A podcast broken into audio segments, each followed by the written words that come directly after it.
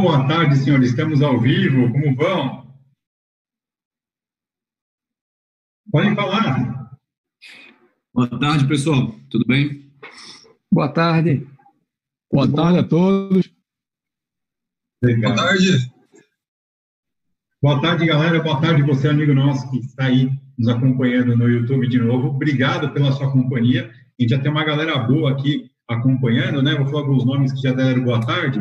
O Carvalho Trindade, Bruno Carvalho, Carlos Trindade, Bruno Carvalho, Juliana Karenina, Barros, Claudinei Morosso, Javeni Alves, Elenilson Amorim, Tiago Evangelista, parceiraço nosso, Bonito Flores, Marcos Paulo Sena, Luiz Arruda e mais uma galera de peso aí já acompanhando a gente.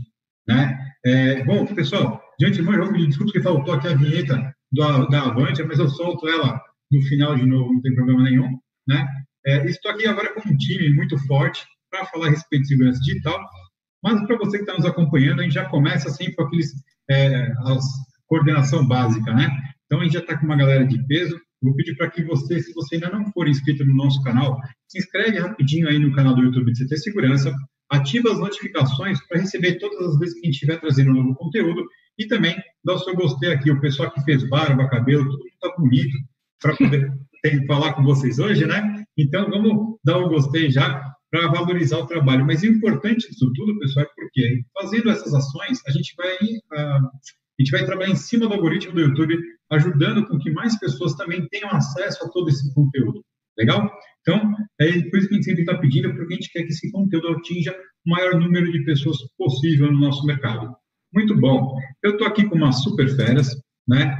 Estamos com a galera da Avantia, com o André Garrido, que é o Garrido, né? Que é o gerente comercial da Avantia de Pernambuco, com o Douglas Brito, que é o gerente comercial da Avantia de São Paulo, Fernando Araújo, da eh, System Engineer da Fortinet, e o Lincoln, CEO da Tempest, tá certo? Então, uma galera bem forte aí para a gente falar hoje sobre segurança digital. Perfeito. Gente, a casa de vocês, André, por favor, faça as honras. É, boa tarde a todos. É, estamos muito felizes né, em promover esse encontro, esse debate. Eu queria iniciar o debate provocando a Tempest para o nosso amigo Lincoln. É, diante desse cenário que nós estamos vivendo, uh, mundialmente falando, onde de repente as empresas, os, as, os estabelecimentos, os negócios, de uma forma geral, seja ele público ou privado, tiveram que mandar seus funcionários, seus colaboradores para casa e fazer o link com, essa, com esse funcionário. Como é que ficou a parte de, da segurança da, da rede né, nesse mercado. Como é que você vê é, esse momento diante do que a gente está vivendo nesse exato momento agora, Lico? Legal, boa pergunta. Bom, pessoal, é, o que, que, a gente tem visto aí, né? Uh, na hora que todas as principais empresas do mercado enviaram seus times para casa, a gente meio que viu é, quem tinha já uma certa preparação para o assunto tanto de transformação digital quanto o assunto de segurança digital e quem não tinha. Né? De forma geral, a, as empresas que já tinham investido em coisas como trabalho remoto, é, mecanismos de segurança de acesso remoto, como VPNs e outros, ou até no uso de tecnologias de nuvem, tecnologias de cloud, na, maior, na sua maior parte, essas empresas conseguiram fazer uma transição relativamente tranquila do ponto de vista de segurança. Né? É, tranquilo não foi para ninguém, a verdade é essa. Trabalhar no ambiente de casa traz novos desafios de segurança, é, especialmente quando dentro de um ambiente corporativo você tem ali uma série de proteções que os times de TI e que os times de segurança já implementam para todo mundo, na hora que você tira o, o trabalhador de dentro desse ambiente e joga ele para casa, uma série de ajustes são sempre necessários, é, tem que subir a régua um pouco. Agora, quem já tinha um certo preparo, quem já vinha nesse caminho, ah, enfim, saiu na vantagem, né? Está tá, tá tendo menos incidentes, está tendo menos situações. É, quem ainda estava um pouco atrás e tinha aquele modelo de trabalho um pouco mais tradicional, digamos assim, está de fato sentindo dificuldade. Então, acho que a minha leitura dessa pergunta é que é, quem tinha mais maturidade de TI e de tecnologia também trouxe isso para o lado da segurança. é, e conseguiu levar o seu time para casa com medidas de segurança mais eficazes. Quem ainda estava um pouco atrasado, é, um pouco mais para trás em relação a essas medidas de TI, de transformação digital, trabalho remoto, uso de nuvem, etc., essas empresas se sentiram um pouco mais e precisaram aí, enfim, mobilizar um pouco mais de recursos para conseguir fazer essa transição de forma tranquila. Não foi fácil para ninguém, mas quem já tá, para quem já estava no caminho, acho que foi muito mais suave o caminho. Ok. Douglas. O, Lincoln, é, aproveitando, né, aproveitando essa mesma pergunta, você acha que para uma empresa é, que, vamos supor, ela tinha um nível de 10, 20% de funcionários que trabalhavam em home office, ela tem que alocar cerca de quase 100% de funcionários. Existe alguma tratativa diferente de segurança que, que nesse momento a empresa tem que se adequar ou isso é um, nível nível elevado mesmo que, que, tem que ser tratado de uma outra forma? Como isso é feito? Eu acho, eu acho que sim, Douglas, porque uh, na hora que você tem times pequenos que precisam trabalhar remoto, em geral, que, é, o que os times de TI fazem é que eles criam soluções específicas para esses times. Então, sei, lá, um time de vendas, por exemplo, que precisa estar no campo o tempo todo, uh, de repente o time de TI cria mecanismos para que esse time é, tenha ferramentas de trabalho remoto, e-mail, Salesforce, CRM, esse tipo de coisa, enquanto o resto da empresa trabalha no modelo mais tradicional. Na hora que isso vai para 100%, você tem que, de fato, meio que ou reimaginar algumas coisas, ou então permitir o acesso uh, de 100% do time para os recursos de tecnologia. E isso sempre é complicado. Então, é, enfim, o recurso número um básico aí, geral, para a maioria das pessoas é e-mail. Né? Então, permitir o acesso de e-mail remoto é algo que a maioria das empresas já estavam, enfim, já tinham uma certa estrutura. Mas quando você começa a ver outros sistemas, como, por exemplo, um ERP, um sistema financeiro, um sistema de inventário, um sistema de logística, que meio que foi feito para ser trabalhado ali, né, por um time financeiro que fica dentro do escritório, ou por um chão de fábrica que está dentro da fábrica. Na hora que isso acontece, você tem aí uma série de desafios. O que, que a gente tem visto as empresas fazerem, tá? É, Primeiro, uh, em relação à liberação de, de, de, acessos remotos, é, a VPN ainda é a principal tecnologia que é utilizada. Né? Então, sem entrar em detalhes técnicos, uma VPN ela permite que você, da sua residência, usando a sua conexão de internet, você se conecte de forma segura ao ambiente da empresa, de forma criptografada, como se você estivesse dentro da rede local naquele momento, certo? Do ponto de vista da usabilidade, é, e permitir que o time trabalhe, isso é uma medida que foi, enfim, é feita pela maioria das empresas e ela funciona. Agora, ela traz também uma série de preocupações de segurança, porque imagina que você agora, é, toda a sua estrutura de monitoração de segurança digital, é, se ela não estava preparada para você ter conexões é, VPN com todo o seu time, e você não ter uma monitoração adequada disso, você meio que abriu um flanco novo ali você aumentou a sua superfície de ataque sem você conseguir ter visibilidade sobre isso. Então, você tem nessa coisa da segurança, né, tanto tradicional, é, física, quanto digital, você tem esses trade-offs. Né? Então, na hora que você toma uma medida em um lugar, você expõe é, flancos e, enfim, é, possibilidades que coisas é, maliciosas aconteçam em outros lugares. É, na pressa, esse tipo de coisa costuma acontecer mais, certo? Então, assim, numa, a gente até publicou um artigo desse no nosso, no nosso blog, no blog da Tempest, falando sobre esse movimento, ou seja, as empresas elas tiveram que fazer isso à força, no improviso, na pressa, em muitos casos sem planejamento. É, é o que tinha que acontecer mesmo, tá? Não dava para parar e vamos pensar no melhor projeto de VPN ou de segurança para daqui a um mês ter se implantado na situação de emergência. Então, era o que precisava ser feito. Mas o que, é importante aí? Na hora que a gente faz esse tipo de ação na pressa e no improviso, é, a gente sempre coloca algumas coisas temporárias, né? E um grande perigo aí é que esse temporário fique definitivo, né? Algo que foi feito ali para levar o time para casa, vou usar essa senha aqui, vou usar a mesma senha para todo mundo, ou então vou permitir esse tipo de acesso remoto aqui, porque eu ainda não tenho como, enfim, limitar ele individualmente, vou liberar para tudo. Então, na hora que a gente faz esse tipo de coisa no improviso, Muitas vezes esse temporário acaba ficando definitivo, as pessoas esquecem que isso foi feito, não mantêm um controle, um registro. É, e daqui a três meses, quatro meses, cinco meses, acontece um problema. Quando você vai ver a causa raiz, eita, foi isso aqui. No momento de pressa, no momento de improviso que foi feito e que gerou ali um problema lá na frente. Então, é um pouco do cuidado que a gente tem que ter nessa hora. Eu queria aproveitar, só para aproveitar o gancho né, da, disso que você colocou, perguntar para o Fernando, é, aproveitar também para tirar um pouco do Fernando dessa questão, é, é, o que, que, o Fernando acha é, dentro desse, desse trâmite todo que é necessário ser feito, você acha como que os, os gestores de segurança eles conseguem, é, é, se eles conseguem enxergar tudo aquilo que eles tinham de errado e como eles fazem isso dentro desse contexto? Vamos lá. Bom, é, existem alguns números aí, algumas pesquisas é, que indicam que mais da metade dos gestores, não é, eles não conhecem da, da própria equipe técnica, ele não conhece as vulnerabilidades que eles têm dentro da rede deles, ok?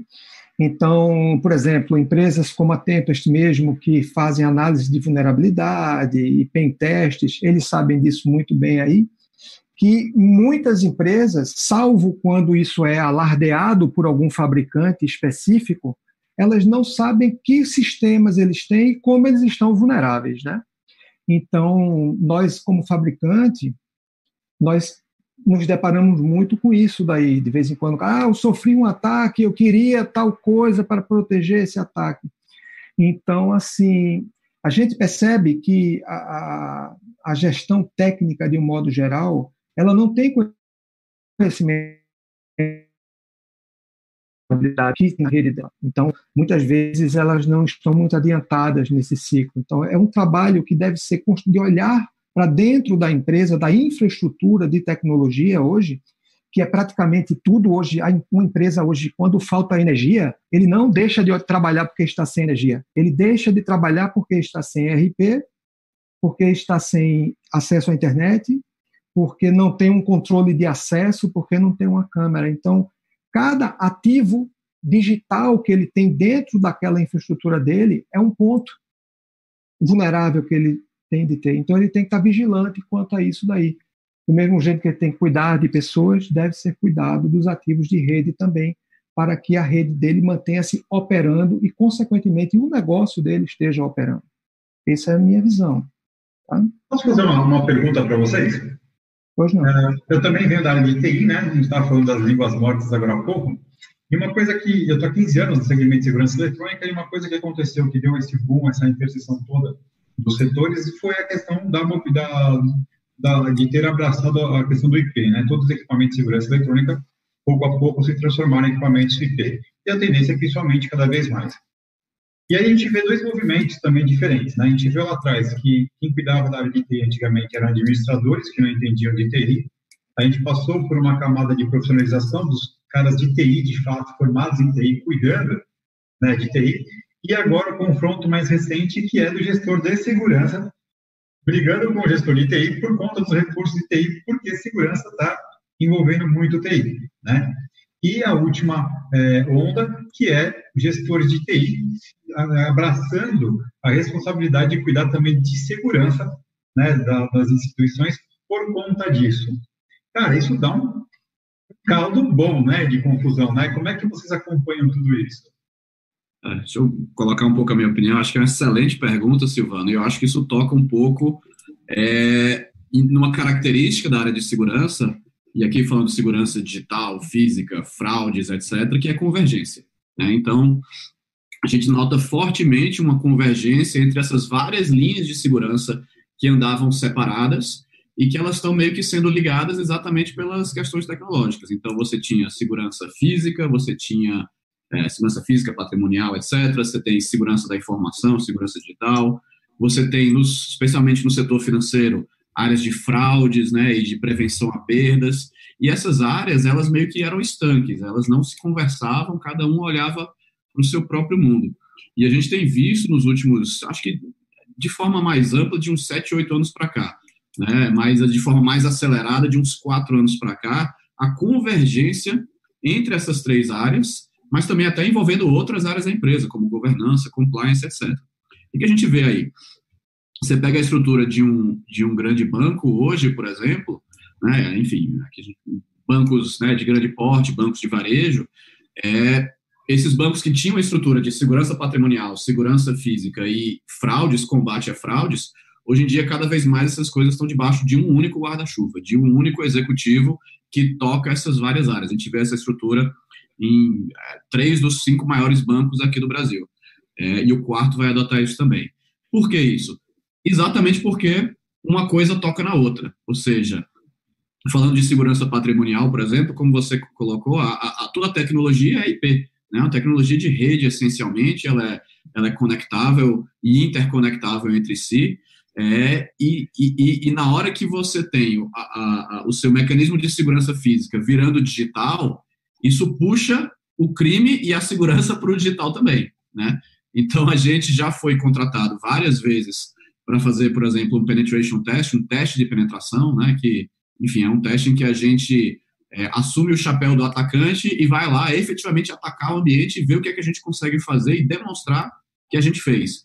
E em vários desses testes, um dos nossos primeiros alvos era exatamente o sistema de vigilância de câmeras, o sistema de alarmes, o sistema de sensores, etc. É, e que em boa parte das vezes a gente conseguiu ter acesso a isso, então a gente via a câmera do pessoal lá trabalhando e desligava, ligava, etc., fazendo isso tudo remotamente para mostrar, para demonstrar que se alguém quisesse fazer um assalto né, a, a, a físico ali ao ambiente, o primeiro excelente passo seria ele desligar as câmeras, ou, por exemplo, ter acesso à tabela de contrassenhas, né, na hora que você liga para a segurança física para dizer alguma coisa, tem aquela senha que só você sabe e a empresa sabe, fica armazenado em algum lugar dentro da empresa. Se um atacante digital consegue ter acesso àquilo, na hora que ele lhe render e você falar a palavra, ele, ele já sabe a palavra certa a ser falada. Então você tem todas essas interconexões entre o lado segurança física e segurança digital. E a mesma coisa da área de fraude. E essa convergência que você é, é, colocou do ponto de vista do cara da segurança física, ó, né, ter que interagir com TI e vice-versa, etc., ela vem exatamente disso, porque eu posso gastar milhões e milhões de reais num sistema de segurança física extremamente sofisticado, mas esse dinheiro ser perdido e por água abaixo caso eu tenha uma falha boba de segurança digital que comprometa todo esse investimento que foi feito. Se isso não é tratado por uma empresa que tem essa preocupação, se não foram tomadas boas medidas em relação a isso, etc. Então, a, a, ao meu ver, essa convergência dentro das empresas, ela acontece porque é uma, a convergência já acontece é, no lado do crime.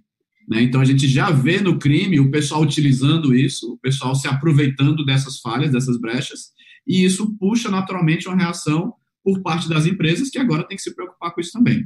Eu acho que isso só vai acelerar, só vai aumentar, é, é uma tendência que não vejo diminuindo nem tão cedo. Na minha opinião, assim, corroborando aí o, o que o Lincoln falou aí, é, nós passamos aí por uma transformação digital em que você vê tudo é IP, né? Como a gente está falando aí, está tudo aí vindo para o mundo IP. E, consequentemente, a segurança teve que passar por uma transformação também, para poder endereçar todos esses problemas que vieram com essa transformação digital. Então, nós temos hoje uma superfície de ataque muito grande. Cada equipamento que você pluga na rede é um ponto de vulnerabilidade. Antigamente você tinha muito pouco, então a sua superfície de ataque era pequena. Então, se as empresas, se a, a mentalidade ela não mudar, e ela vem mudando a duras penas, uns porque levaram na cabeça e outros porque estão vendo o cenário, escutam, estão antenados. que levaram na cabeça, né? Isso, exatamente, exatamente, escutam e veem, né? Então, empresas estão mudando. Eu ainda tenho notícias de empresas aí que elas de, que têm chão de fábrica com OT, com Operational Technology, que é microcontroladores, que ela a segurança é feita por um cabo de rede que ela tira. Ela liga o cabo de rede, atualiza o microcontrolador, depois ela tira o cabo de rede. É, esse cara daí é não está atrasado, ele não transformou-se. Ele transformou até digitalmente, porque teve que colocar os, os aparelhos IPs, mas não transformou a segurança dele. Então, já tem empresas que, no mesma situação como ele, mesmo, mesmo nicho, que tem segurança, ele está conectado, ele está observando, ele está fazendo testes, está fazendo pen testes para ver como é que ele está no ciclo de melhoria contínua de segurança. Então, tem que se modernizar também nesse quesito, no ambiente de segurança patrimonial, no ambiente de segurança física, porque senão acontece o que Lincoln falou aí. Você investe um milhão, dois milhões, três milhões em câmeras e você só vai precisar dela num momento específico, em tal momento específico, que se uma falha de segurança, todo o teu investimento foi por água abaixo. O cara bota uma câmera para pegar algo, não é só para capturar quadro, não. Ele está querendo que aquela câmera traga um retorno financeiro para ela, nem que seja proteção. Então, se naquele momento que ela tinha que proteger uma vulnerabilidade de, de segurança tecnológica faz com que alguém tire aquela câmera do ar, ele jogou o dinheiro dele no lixo. Esse daí, esse daí é o ROI do negócio, né, o, né, Fernando? É então, o ROI, aí ele vai, vai ter que roer depois. Né? É, pois é. Então, para você ter uma ideia, né, a Avantia, como uma empresa hoje de tecnologia, é, é uma empresa que, que tem como um dos seus é, negócios né, o fornecimento de cibersegurança. Né? É, é você pega para ver uma empresa que, que hoje é, tem aí entre vários outros fornecimentos, né, tipo de fornecimento, você ter isso com, numa, dentro de um, de um portfólio de uma empresa que é, é, ela, ela, é voltada para a segurança eletrônica, né? É uma coisa incomum se você estivesse falando isso há 20 anos atrás, talvez, ou 15 anos atrás, não sei exatamente, mas é, isso era um fornecimento exclusivamente de uma empresa é, que trabalhava apenas com TI, né? E hoje, hoje a gente aí tem isso no portfólio e é um dos, é um dos trabalhos aí que a gente vem fazendo. Sim, Silvano, só para complementar, é, dentro disso que o Lincoln tocou aí da convergência e da possibilidade de integração com os equipamentos IP, o que é que a gente tem visto? A gente tem visto uma movimentação das empresas buscarem a elaboração de um plano de segurança, onde esse plano de segurança contempla todas as áreas e os dados da empresa passam a ser é, é, cruzados através de uma definição do que é relevante para ela, tá certo? a formatação de indicadores. Tá?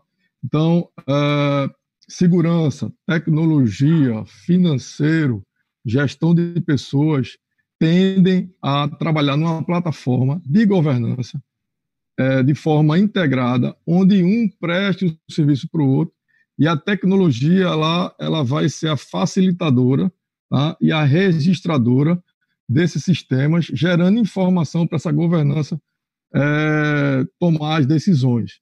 Porém, realmente, como você tocou inicialmente, existem as disputas ainda, né, porque algumas lideranças não entenderam essa movimentação e essa necessidade de adaptação rápida né, para que a empresa seja uma só.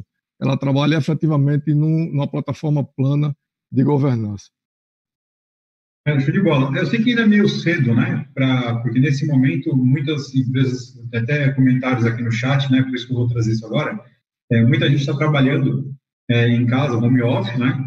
Existem vários levantamentos, estudos sendo feitos, mas o conhecimento prático ainda não chegou em, algumas, em alguns pontos. Então, na, na parte de segurança, de uma forma geral, mais bruta, mais civil, é, há uma tendência grande, por exemplo, ao pessoal é, praticar outros tipos de crime porque tem menos gente na rua, né? Se eu tenho menos gente na rua, eu tenho menos gente para assaltar. É mais difícil eu voltar um crime, né? Fica mais fácil as pessoas verem, as pessoas verem o que está acontecendo. Então, a criminalidade vai pensar em outros tipos de modalidade de crime, né? Inclusive Mas, digital. Inclusive digital, exatamente. Né? Só que digital, assim, não é o mesmo ladrão. O cara que opera no digital, ele vai só intensificar, né? Mas aí vem a questão que vocês já estavam comentando antes, da escalada, né, da, da quantidade de VPNs que foram criados, a quantidade de links que estão sendo usados, né, é, vídeo caso da própria Zoom, que nós estamos usando agora, que ela, a Zoom ela emitiu quatro patches de segurança, de correção em duas semanas. Nunca na vida dela ela tinha feito isso, né? É, visando o aumento da segurança. Você já tem algum tipo de estatística, já saiu algum tipo de informação falando do aumento né, de, de criminalidade ou de tentativas né, de hackeamento online nessas últimas semanas? A gente tem, a gente tem na Tempest alguns dados em relação a isso, tá? É, a resposta curta é que aumentaram, certo? Efetivamente aumentaram, e aumentaram de diferentes formas, em algum, e a, a depender em geral de quem são as vítimas. Então, de forma geral, para que desenhar um panorama, o que, que a gente viu? É, primeiro, a gente viu aqueles golpes que já aconteciam, aqueles e-mails fraudulentos de phishing, né, que enfim, tentando lhe enganar para clicar em alguma coisa, para colocar os seus dados, fazer uma compra, enfim, botando seu cartão de crédito, etc. Isso aí sempre rolou e sempre vai rolar. O que muda é o tema e a bola da vez, né? E obviamente que a bola da vez agora é o Covid. Então, assim. Bom, oi. É, só contribuindo aí no que você está falando, desculpe lhe interromper, é, eu tenho um dado aqui. É, foram criados, agora em março, 6 mil domínios relativos à, à Covid-19. Em março, né? A gente já está em abril, deve ter mais, né? Então, aí, está totalmente aberto aí. O Covid é foi esse número em dezembro, Fernando? Hã? O Covid foi esse número em dezembro. Como foi? Dezembro foi perto de zero. Porque o, o Covid não estava pegando, né? O próximo vai ser o das Olimpíadas. Ou seja, só para o pessoal entender, né, a gente tem bastante área aqui, galera que está assistindo que é da área de segurança, né, mais específica, assim, não entende tanto, a criação desses domínios leva a entender o quê? Né? São domínios feitos para uso fraudulento, né? Então você vai, o pessoal vai receber lá um e-mail que tem um arroba covid alguma coisa, vai achar que é lícito, vai clicar e vai estar tá sendo vítima de uma fraude, é isso? É exatamente isso, e aí pode ser uh, por exemplo, uma fraude para coletar suas informações ou para você comprar alguma coisa. Aí tem de tudo nisso, assim. Tem site, é, loja falsa que vende álcool gel e máscara e etc. É, você tem aplicativo falso na loja da Google e na loja da Apple, é, da Caixa Econômica e dos bancos que vão distribuir o auxílio do governo, tem um monte disso. É, você tem é, muita coisa que é distribuída via WhatsApp também. Então tem, tem um pedaço que vai para site, tem um pedaço que vira meio que corrente no WhatsApp. Você clica lá, vai botando suas informações. Então tudo isso aí tenta fazer o quê? Tenta enganar você. Basicamente enganar você para comprar alguma coisa, para fornecer suas informações, fornecer suas senhas, etc. Então desses 6 mil domínios que o, que o Fernando comentou, é, um, um, trabalho que a Tempest faz, outras empresas também fazem de segurança digital, é ficar derrubando esses sites fraudulentos, esses sites falsos. Né? Em geral, isso está o quê? Está no nome do banco, né? E agora está no nome da Covid, mas o nosso trabalho de derrubar continua da mesma forma. E é meio gato e rato. A gente derruba 10, o pessoal sobe 11. A gente derruba 11, o pessoal sobe 10. E, e vai assim o tempo todo. Isso é uma e guerra é, digital, né, Lincoln? É uma verdadeira. É, eu, eu, eu, eu, não gosto de usar a palavra guerra porque ninguém morre no final, né? então, só a gente. Só a é, gente, Lincoln. Exatamente.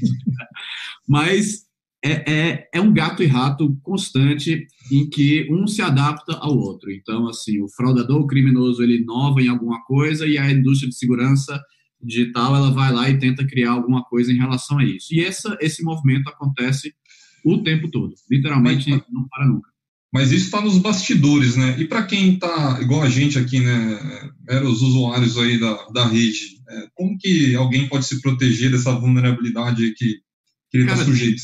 Tem assim três ou quatro coisas que qualquer pessoa física pode fazer. Assim, da minha mãe a qualquer um aqui, não precisa ser especialista em tecnologia, não precisa entender de TI, etc. Uh, ah, mas que são coisas que ajudam a, a, a, evitar ou a prevenir a maior parte dos problemas, certo? Então, primeiro delas, é, use uma senha forte no seu e-mail e evite repetir senhas. Então, causa número um aí, de, uma das causas principais de, de, de, problemas é a pessoa que usa o mesmo e-mail, a mesma senha no e-mail, no Facebook, uh, no, no, site de comércio eletrônico, na farmácia, etc. Mesmo que, uma senha, que seja uma senha forte, por que, que é um problema isso? Porque regularmente os, esses sites eles são invadidos e eles têm a base de senhas vazadas, por exemplo. Então, você foi lá e fez uma compra naquela farmácia de repente aquela farmácia não cuidou adequadamente da sua segurança e a senha que você utilizou ali, ela é vazada. E alguém agora sabe a sua senha lá na farmácia. Aí você pode pensar, ok, sem problema, não me interessa a minha conta na farmácia, não é problema nenhum para mim. Só que se você usar a mesma senha na sua conta do Facebook, ou no seu e-mail, ou na sua conta de banco, ou em qualquer outro lugar importante para você, a primeira coisa que os caras fazem, que os atacantes fazem, na hora que vaza uma, uma base de senhas muito grande dessa, é sair testando em tudo que é site comum. Então, assim, uma primeira medida muito grande é evitar, usar senhas fortes e evitar repetição de senha. Acho que primeiro aí, essa aí já evita muito, muito problema para quem não é, enfim, especializado na área. Adivinha de mim não pode, então? Oi? Admin, admin, a gente não recomenda, Silva. Peraí, pessoal, vou resolver um negócio aqui. É por aí, né, Fernando? É, bota um, dois, três, quatro, cinco, seis, é muito mais seguro. Mas você comentou quatro, você falou dois. Quais seriam as outras duas situações? É, depois disso, preste muita atenção é, onde você clica e onde é que você coloca as suas informações, certo? E aí isso toca nesse ponto que a gente estava falando, desses sites falsos, etc. Então, aquele e-mail que você recebe, ou aquela mensagem, aquela corrente no WhatsApp que você recebe, que, assim, parece bom demais para ser verdade, sabe? Aquela promoção incrível, é, aquela, enfim, aquele, aquela passagem a valor muito baixo, etc. E é, o que, que a gente recomenda nesses casos? Preste atenção. E aí, assim, tem uma série de pequenas coisas que a gente pode ir desenvolvendo para aprender isso. Então, olha de onde vem o e-mail, olha para ver se o e-mail tem erro de português ou se tem uma cara meio estranha. Tenta passar o mouse por cima do lugar onde você clica, que aí aparece lá o linkzão. É meio complicado às vezes, mas muitas vezes ali você consegue ver se tem um se tá o nome da empresa e do domínio de fato, se é um alguém, enfim, algum outro que alguém colocou, se está usando o cadeadozinho do browser ou não. Essas pequenas dicas na hora de você entender onde é que você está clicando e, principalmente, onde é que você está colocando suas informações. Essa é a terceira. Isso aí é educação, tá? Isso aí, por mais que você tenha medida técnica, etc., é essencialmente educação. Se chega alguém, você está andando no meio da rua, chega alguém dizendo, eu tenho uma oferta incrível para você, basta você preencher esse formulário, assinar aqui, me dar o número do seu cartão de crédito, você não vai fazer, porque você desconfia. Agora, no mundo online, a maioria das pessoas confia, simplesmente porque não sabe que essas coisas acontecem e porque não teve educação em relação a isso.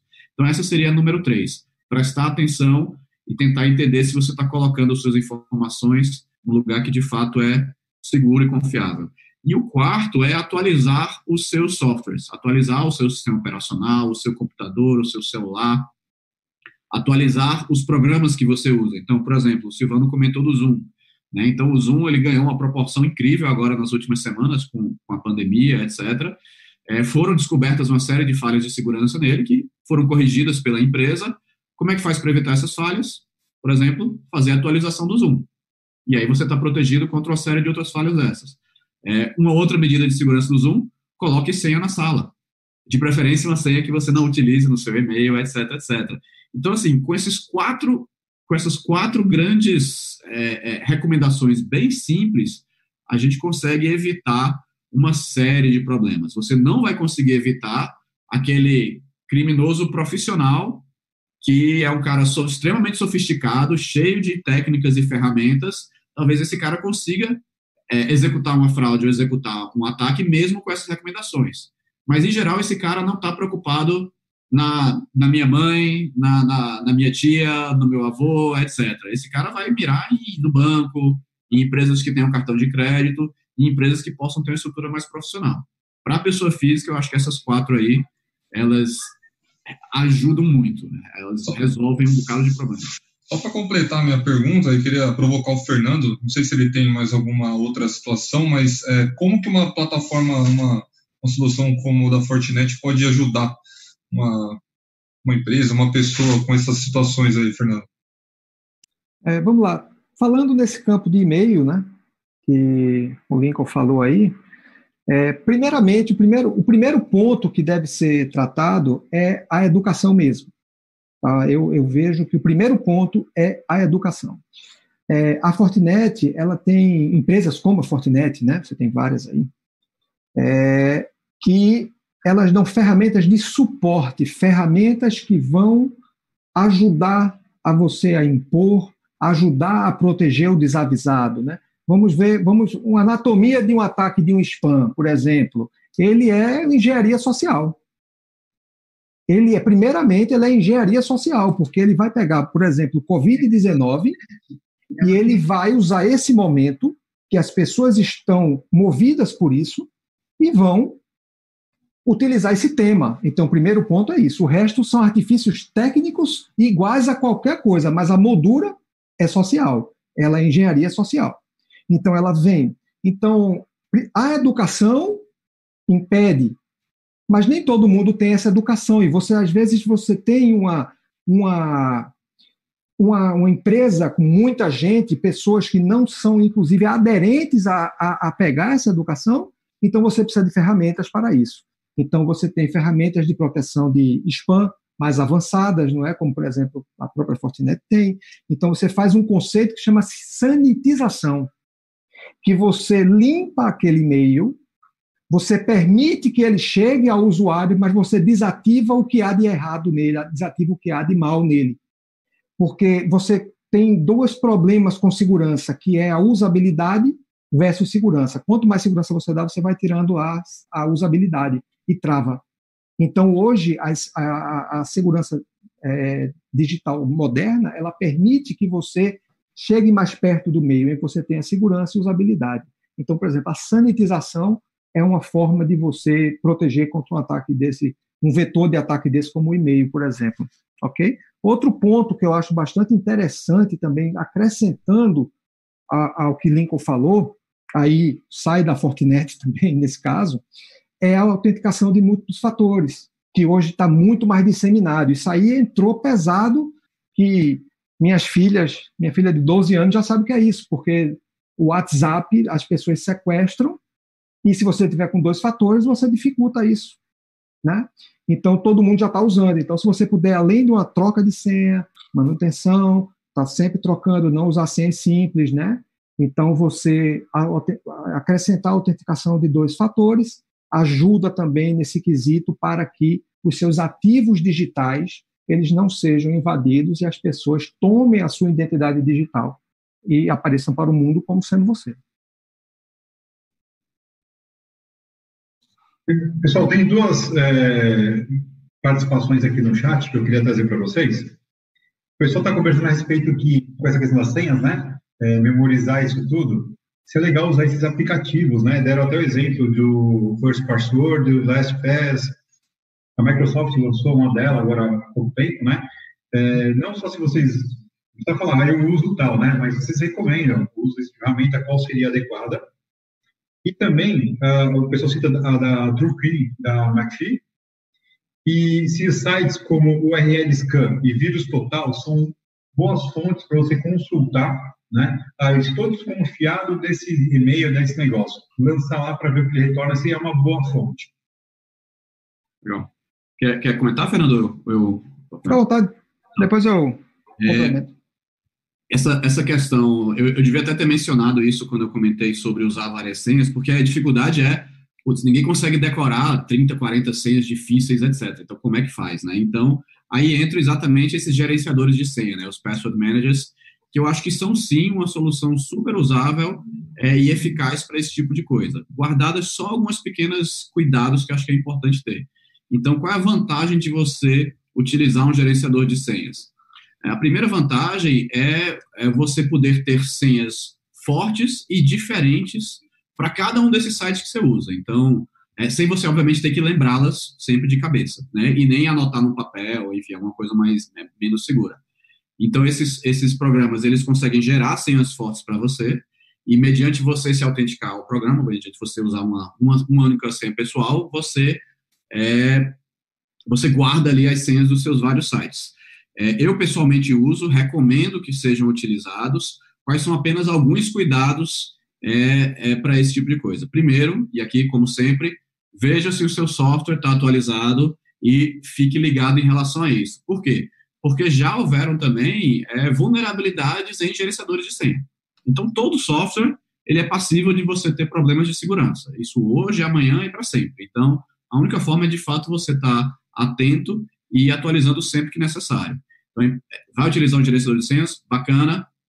Veja sempre se ele está atualizado, se não houveram problemas de segurança nele, etc. É, e segundo, é, uma, uma, um mecanismo que eu uso é o de compartimentalização. O que, que eu quero dizer com isso?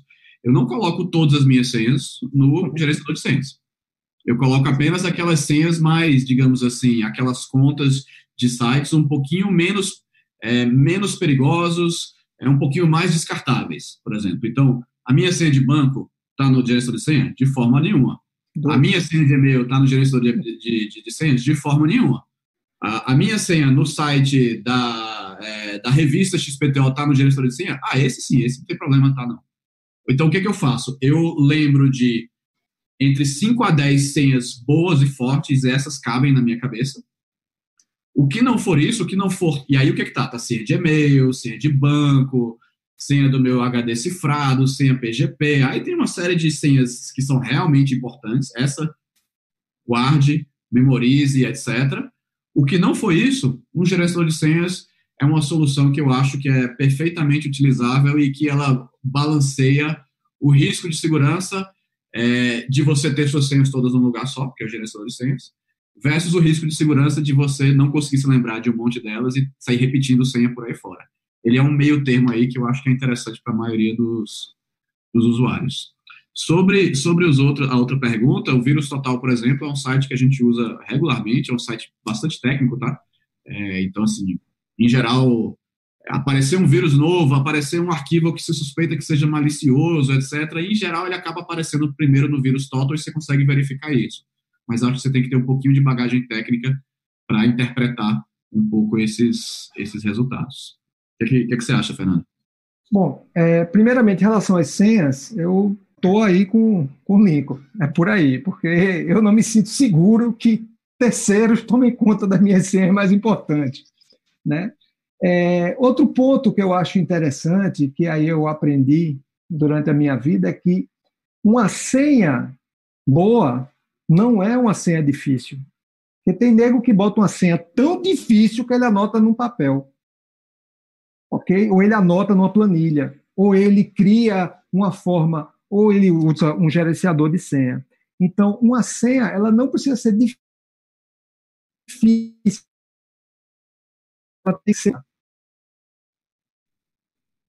E o que seria essa complexidade? Seria caracteres. Então, se você bota uma senha 1, 2, 3, 4, 5, 6, ela, é, ela não é complexa, só tem um tipo de caractere. Então, rapidamente, essa senha é descoberta. Se você coloca 1, 2, 3, 4, 5, 6, bota um asterisco e uma letra, você já tem três caracteres diferentes, oito combinações. Você já aumentou demais isso. Então, você pode pegar abacaxi, trocar algumas coisas, fica uma senha extremamente complexa, dificílima, de todo de alguma, de alguma pessoa até mesmo quebrar essa senha, no ponto de senha. No ponto de URL de e-mail e no ponto de vírus, eu não uso o, o vírus total, mas confio na opinião do, do Lincoln. Como funcionário da Fortinet, se nós temos alguma, alguma necessidade específica dessa, nós utilizamos o nosso próprio FortiGuard, que é para isso daí, ok? Nós submetemos e outras formas de submeter. E em relação ao link de, de e-mail, eu não uso também, mas eu penso que o usuário ele está desconfiado do link de e-mail, do link do e-mail, eu acho que ele não vai cair nessa. Na hora que ele está desconfiado, que ele vai botar em qualquer site, esse cara já não cai mais no, no, no phishing. Concorda, Link? Isso daí?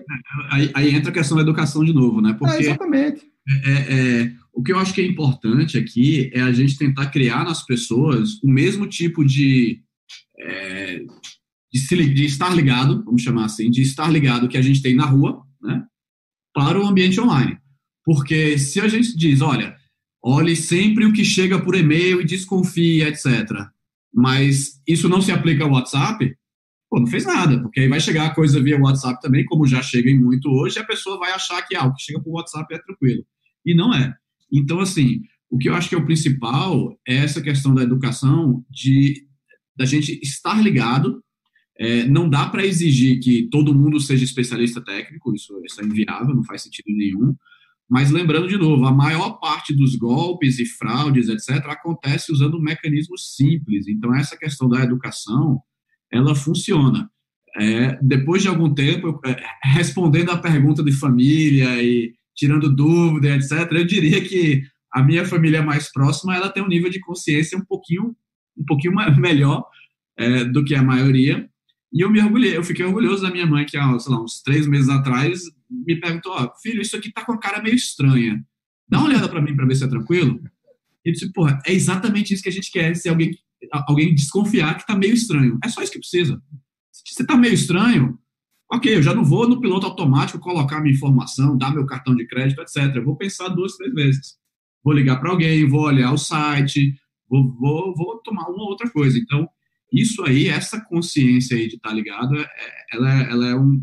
Falando para a pessoa física aqui, claro, não cenário empresa, mas para a pessoa física, eu acho que ela é um, uma das coisas mais importantes a serem desenvolvidas.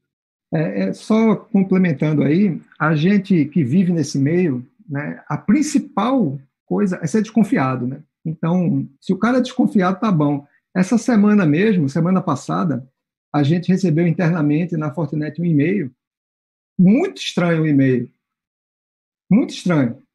Pô, ninguém abriu, cara. Daqui a pouco veio um outro e-mail de uma pessoa mesmo, para Pessoal, esse e-mail, por favor, podem clicar, não é spam, para dar, ver os gestores para cima da gente. Pessoal, por favor, cliquem no e-mail, não é spam. Aí foi quando o povo começou a acessar o e-mail, mas assim, a gente vive é, desconfiado com essas coisas, né? Porque a gente vê tanta coisa, né? Acontecendo, o Lincoln aí, no dia a dia dele é isso, o meu dia a dia é isso também. Então, o, o a pessoa que perguntou aí de usar o vírus total ou de usar outra forma, eu acho que ele está no caminho certo. Se ele tem a desconfiança de usar o vírus total, pô, já tá, para mim já está certo. Não saber o que é o vírus total já está. Exatamente. Vamos para ele aí. Show de bola, cara. Show de bola. Certeza absoluta. Então, nem, nem sempre um, um e-mail que está na caixa de entrada, ou, ou melhor, nem sempre um e-mail que está na caixa de spam, ele, talvez ele não é um e-mail de spam, talvez. Pode ser que não. Assim, e aquele que não está, também pode ser que seja. Pode ser que seja malicioso. Então, o que a tecnologia faz? Né? O Fernando citou aí o, os produtos da Fortinet, etc. Ela tenta limpar o máximo possível, mas não dá para limpar tudo. Sempre sobra um, um pedaço ali e o que os fraudadores tentam fazer é estar nesse pedaço. Então, eles tentam escrever o e-mail mais bem feito, com a cara realista, etc, etc, etc, para conseguir passar pelo sistema automático mas aí tem que bater no, no firewall humano, né? Que é a gente olhando e tentando entender se aquilo é relevante ou não. E, e o problema é que esse nem sempre está atualizado, né? Esse, aí entra a educação, né? Exatamente, é que é, o, é, é, é que é a, a, a, questão. O X da questão. É isso aí. É, o pessoal estava perguntando, e, né, pessoal, se tiverem perguntas aí para fazer da, da noite, vai falando, né, que eu estou vindo aqui, está vindo aqui, eu estou aproveitando, né? É, a galera está perguntando a respeito é, com a presença online de todo mundo, nessa tendência a isso piorar, né? Eu queria fazer essa pergunta, mas dos dois lados, né? Para vocês que são gestores de já cibersegurança, segurança digital, para o pessoal da Avante que é especializado dos dois lados, né? Também tem não tão profundo a parte do digital, mas tem algo físico e vivem nos dois mundos. É da natureza do negócio, de qualquer critério de segurança, digital ou físico, e toda vez que você fecha uma porta, a criminalidade, quem quer brincar, vai procurar outra e as coisas vão migrando. Né? Então o pessoal estava brincando, né, que os, os bandidos hoje está muito mais fácil entrar pela porta da frente junto com o morador de uma casa, de um apartamento, do que pular o muro. E a hora que a pessoa tiver a educação, se aí entra aquela educação, como se comportar, né? Não ficar esperando Uber na rua, né? Entrar rapidinho, não ficar dando 30 mil beijos, por aí vai. Quando esse comportamento, quando a infra de segurança melhorar e for inviável esse tipo de acesso, eles vão voltar para o muro, provavelmente, ou vão descobrir uma nova fonte. A digital, a cibernética, é exatamente do mesmo jeito, né? E a tendência não é nem aumentar, acho que a tendência é mudar e, e requalificar e por aí vai, porque a gente já está usando para caramba, né, dos dois jeitos, né? É, então, não, não acredito que haja uma escalada tão grande. A, a minha dúvida agora é o seguinte, o quanto que o pessoal da Avantia se depara com problemas dessa natureza na, nas infraestruturas que eles gerenciam, né? principalmente aquela que vocês assumem, herdam numa infraestrutura, né? o impacto disso no dia a dia, e o quanto isso é natural você ter um problema de TI, de segurança, vindo de um equipamento de segurança mal instalado, né? ou com admin admin, ou um equipamento de segurança que mal configurado, que sai jogando broadcast, derrubando a rede inteira e assim por diante. Aí eu queria ver o pessoal da Avante respondendo primeiro, depois o pessoal mais da área de TI mesmo. Excelente pergunta aí, Silvano. É, com relação por exemplo, a gente recomenda muito quando a gente vai no cliente, tá, que a concepção do projeto ela tenha vários olhares, né, das diversas disciplinas da engenharia e de engenharia de software e engenharia de rede também. Né? Para isso que a gente é é parceiro da Tempest, é parceiro da Fortinet, e outros fabricantes do que atuam mundialmente também. Tá? Então, é uma dinâmica muito veloz, né, em que a gente tem que estar tá ouvindo o cliente e junto, em bloco, com parceiros que estão acompanhando em tempo real o que está acontecendo nessa rede mundial, né, e, digamos assim, o contra-ataque que precisa ser feito para que o cliente tenha a rede protegida. Tá? Então, assim, é, é, é um trabalho mano a mano, né, de muita cumplicidade junto à rede do cliente e a proximidade dos fabricantes, né, como a Tempest e a, e a Fortinet, para a gente aplicar rapidamente as soluções. Mas, assim, é, é um trabalho de muito acompanhamento, de muita gestão, para saber em tempo real do que está acontecendo na ponta né, e o que está acontecendo de solução também nos fabricantes. Então, como integrador, a Avante tem esse papel. Eu queria complementar o, Silvano que o, que o Garrido falou. Né? É, a gente a gente acha bom quando a gente tem a oportunidade de, de trazer para o cliente a tecnologia de, de segurança cibernética, vamos dizer, né? Porque muitas vezes é, é a gente, infelizmente, é deparado com uma solução, um projeto, onde, onde simplesmente o cliente ele entende que aquilo não é vulnerável. Né? Eu quero até puxar um gancho relacionado àquilo que o Fernando falou, que o, que o Lincoln comentou, né? É, é, alguns clientes não enxergam é, é, equipamentos de segurança como vulneráveis à área de TI. É, e aí, muitas vezes, a gente tem que contra-atacar uma situação que, que, que foi, foi descoberta porque alguém acessou a rede do cliente pela, pela, pelo sistema de segurança. Né? E, e, e, é como você falou mesmo, mano, a, o, o, cara ele vai entrar pela portaria, é, é, ou, ou, seja, ele vai entrar pela, pelo lugar mais simples que tem ali, né, que é pela frente ali do cliente, a área de acesso, de alguma forma, ele olhou, ele vai ver vulner, tá vulnerável, ele vai pegar o, o carinha ali que está esperando o Uber, que é o cara do, da segurança, vamos dizer assim, então comparar, ele vai pegar ele pelo braço e ele vai acessar a porta ali tranquilamente, né? É, ou seja, ele, o cara que é o hacker, ele vai acessar por uma câmera, muitas vezes, que está ali disponível, entra num switch, muitas vezes que é um switch de baixa, baixa proteção, e, e a gente, acho que depois os meninos aí podem, o Lincoln e o, Fernando podem explanar um pouco mais, mas a, a gente tenta algumas vezes, quando a gente consegue, é fantástico, porque você, você se depara um pouco mais adiante, depois que o projeto está implantado, com um projeto completo, bem dizer, né? E quando você não tem essa oportunidade, você fica meio que, que você percebe que está faltando alguma coisa e espera acontecer para depois ir lá e resolver o problema. E vocês na MTI, quando já pegaram uns pepininhos cabeludo? Uh? Nunca, né, Fernando? Não, não, o estranho é não pegar, né? Nossa vida é descascar pepino, cara. Então, deixa eu fazer uma pergunta. Até porque, de repente, vocês vão começar a, a, a falar o que pegou e, de repente, vão ver nome de empresa, melhor que eu falo. Não, não. não, não. É, quando, quando, imagina assim, a gente tem uma audiência agora que está assistindo o programa é, que envolve tanto a questão é, de segurança cibernética como segurança geral. Então, a gente tem o pessoal que é de segurança mesmo, que vem acompanhando as lives do CT, né? E a galera que vem através da Avante de vocês, que é somente TI. Ferramentas. A gente até porque a nosso tempo já está meio estourando, mas não tem problema. Né? Eu acho que é muito importante, a gente gosta aqui dos, das nossas lives, de levantar os assuntos e entregar algum presente né, para a galera. Né? Ferramentas que a Avantia, que a Fortinet, que vocês usam né, para fazer essa investigação. Porque eu lembro, por exemplo, no meu tempo, né, é, eu, eu amava rodar o sniffer para buscar onde é que estava o problema. Né? Ele conseguia me falar, eu tinha um sniffer na época que era fantástico. Então, eu conseguia ver exatamente era o McAdress, de onde estava vindo, o que estava vindo e por aí vai.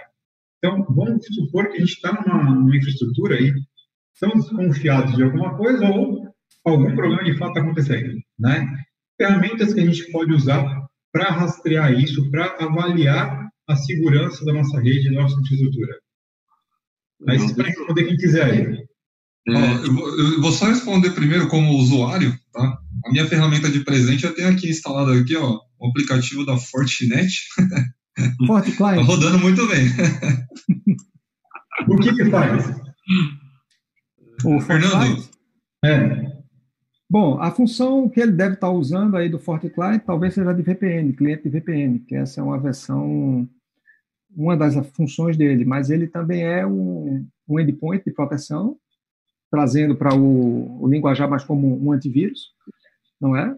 E também ele utiliza, é utilizado para, em conjunto com o FortiGate, fazer a parte de telemetria do host, para saber como é que está o host, como é que está se ele está com o antivírus atualizado, senão ele não pode, está fora de conformidade com a rede.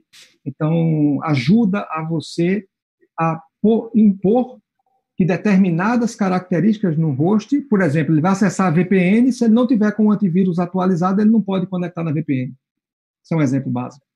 Tá? Se ele não tiver com o último patch atualizado do sistema operacional, ele não pode conectar na VPN.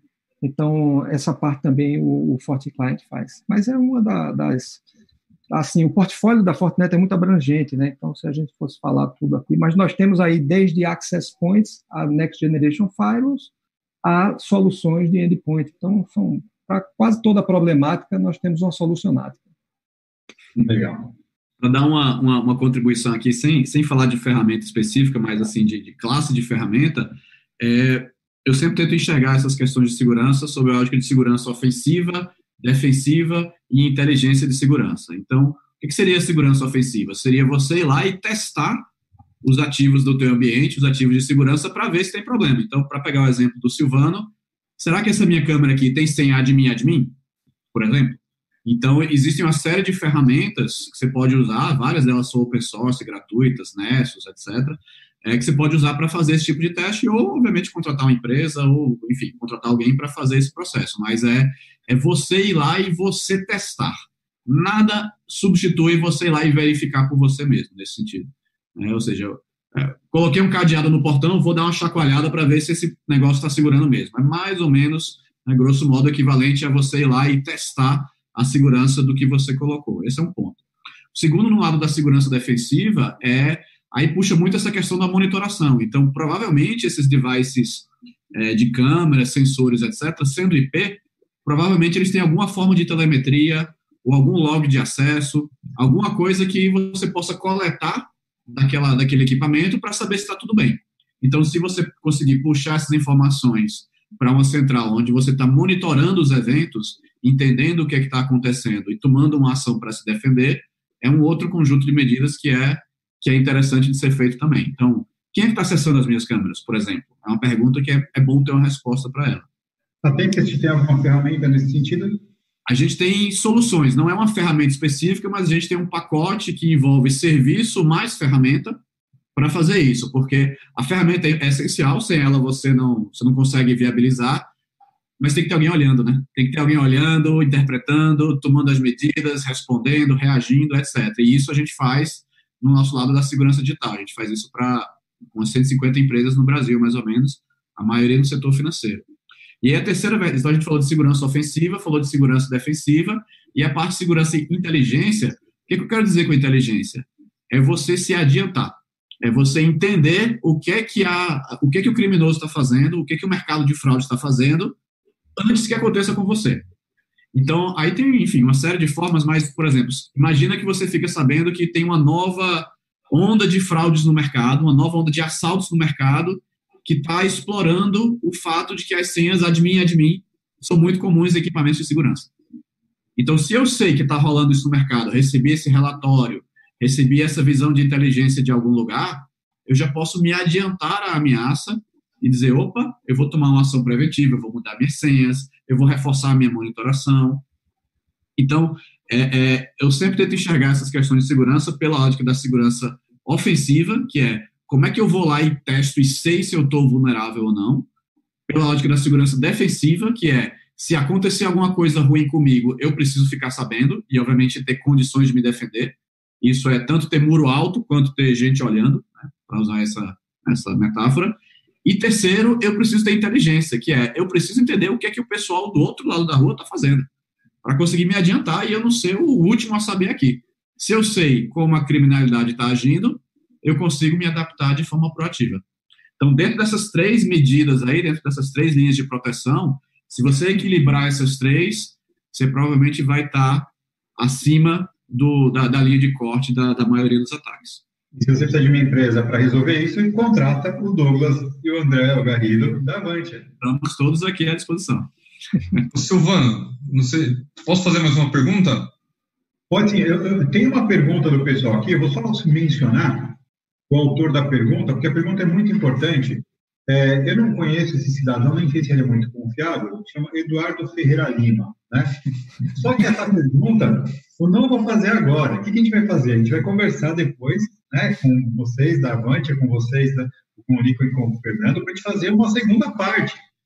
Né? Porque tem bastante pergunta que a gente vai deixando de responder aqui do público, né? A gente sabe que a gente tem compromisso de agenda, não dá para ficar aqui ad eterno, infelizmente, né?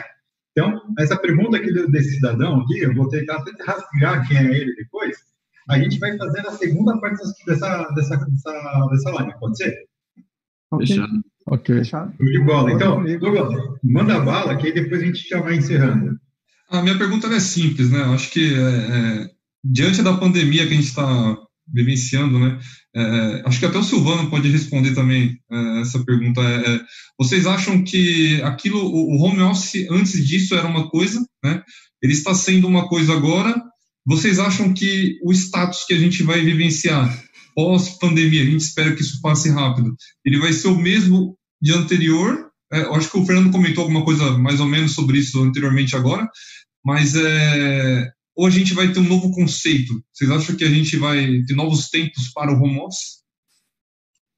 Bom, é, eu primeiro assim, de, tirando todo esse problema que está tendo aí, é, que a gente está vivendo, tem uma coisinha que eu estou achando bom, porque eu trabalho em home office há muito tempo, e muita gente achava de que o cara que está em home office não trabalha. E tem muita gente hoje vendo que você trabalha muito mais em home office. Verdade. Você não tem, é, você não tem distrações. Mas eu tenho certeza de que não vai se manter como está agora, mas não vai voltar ao status antigo. Ok? Então, as empresas, algumas investiram, estão é, vendo a produtividade, você vê até. Chegamos ao ponto de, por exemplo, São Paulo sem trânsito. Você imagina se X% da força de trabalho, aqueles cargos, aqueles postos de trabalho elegíveis ao home office, eles puderem ficar em casa, ok? Então, eu acho que voltar como estava antes, não. Também manter-se como está, também não, porque tem gente que não, o cargo não é elegível ao home office e está fazendo home office para não estar no office, não é? Mas eu acho que nós teremos um mundo diferente em vários sentidos depois dessa pandemia. E eu acredito que vai ser para melhor, porque o home office ele traz muitas vantagens do ponto de vista do teletrabalho, tá? Fora as outras coisas, né? Até questões sociais aí nós vamos ter algumas melhores. Essa é a minha visão. Eu, eu, eu concordo com, com, com, o Fernando, tá? É, uh, em uma dessas lives que está rolando, rolou uma semana passada, foi retrasada, com o pessoal do Banco Itaú, o presidente do Banco Itaú. E ele comentou na live que eles estão meio que assumindo e se preparando para pelo menos 30% do, do, da, da, enfim, dos funcionários do Itaú passarem a trabalhar de home office após essa pandemia. Então, imagina um banco, né, um business super tradicional, etc, etc, e uma proporção de 30% das pessoas eles já estão assumindo que, que pode acontecer. Então, se isso vai acontecer, se está acontecendo até em banco, eu acho que é inevitável é, é, em que todos os setores a gente veja a mesma coisa. Eu, eu concordo com o Fernando, eu, eu, eu não acho que vai ser exatamente igual ao que a gente tem hoje, mas com certeza não vai ser o que era antes.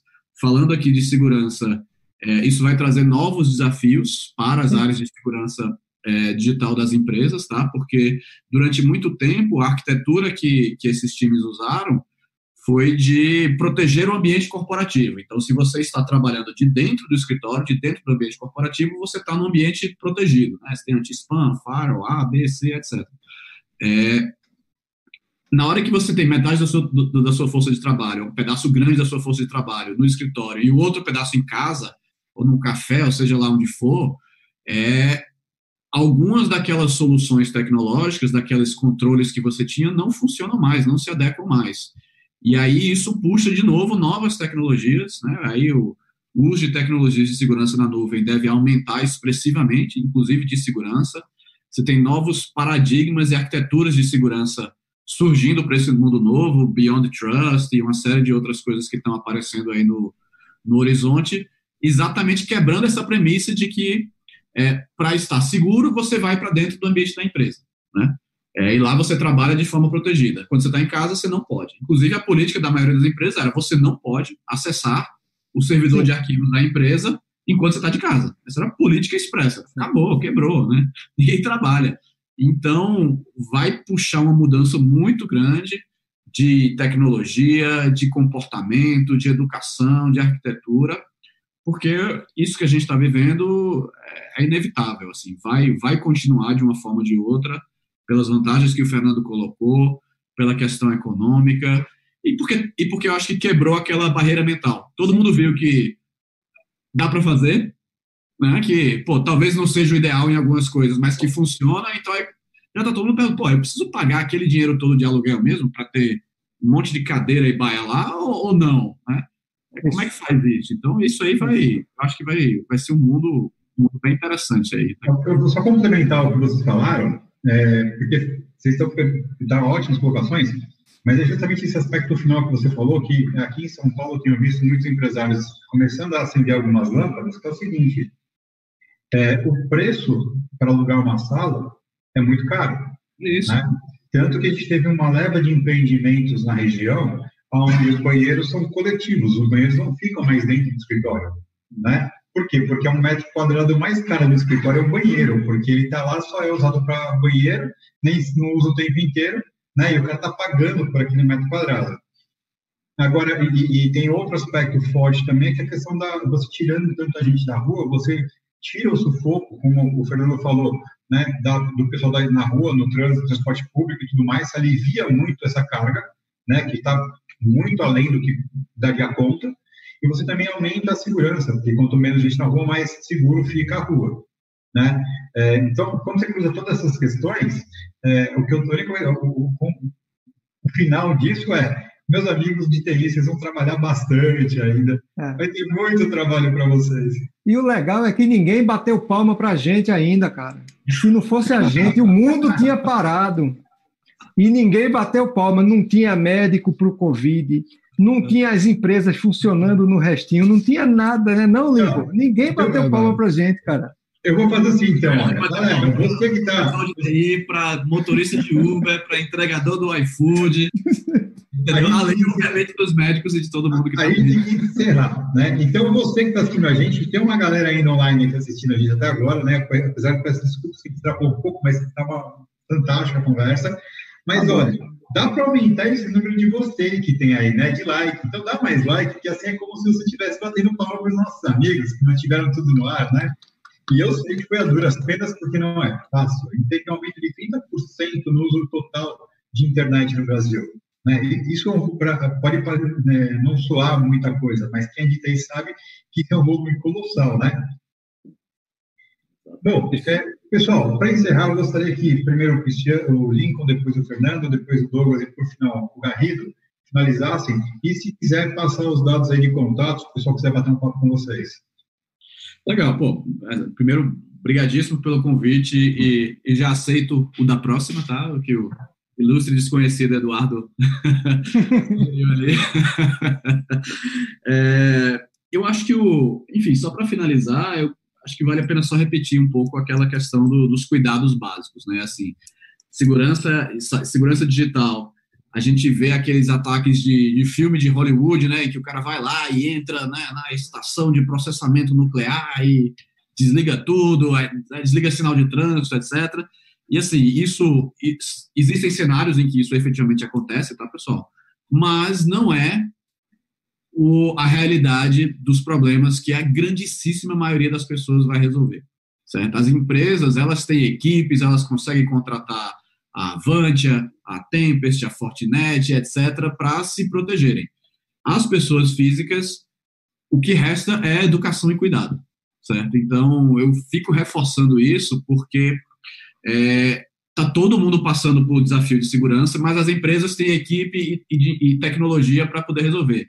Nas pessoas físicas, elas estão meio que, enfim, sozinhas. Então, é, essa questão de ficar ligado, né, usar uma senha boa, não reaproveitar a senha, ligar o segundo fator de autenticação, prestar atenção nos e-mails. Esses pequenos cuidados básicos, eles resolvem uma enorme quantidade de problemas. A verdade é essa.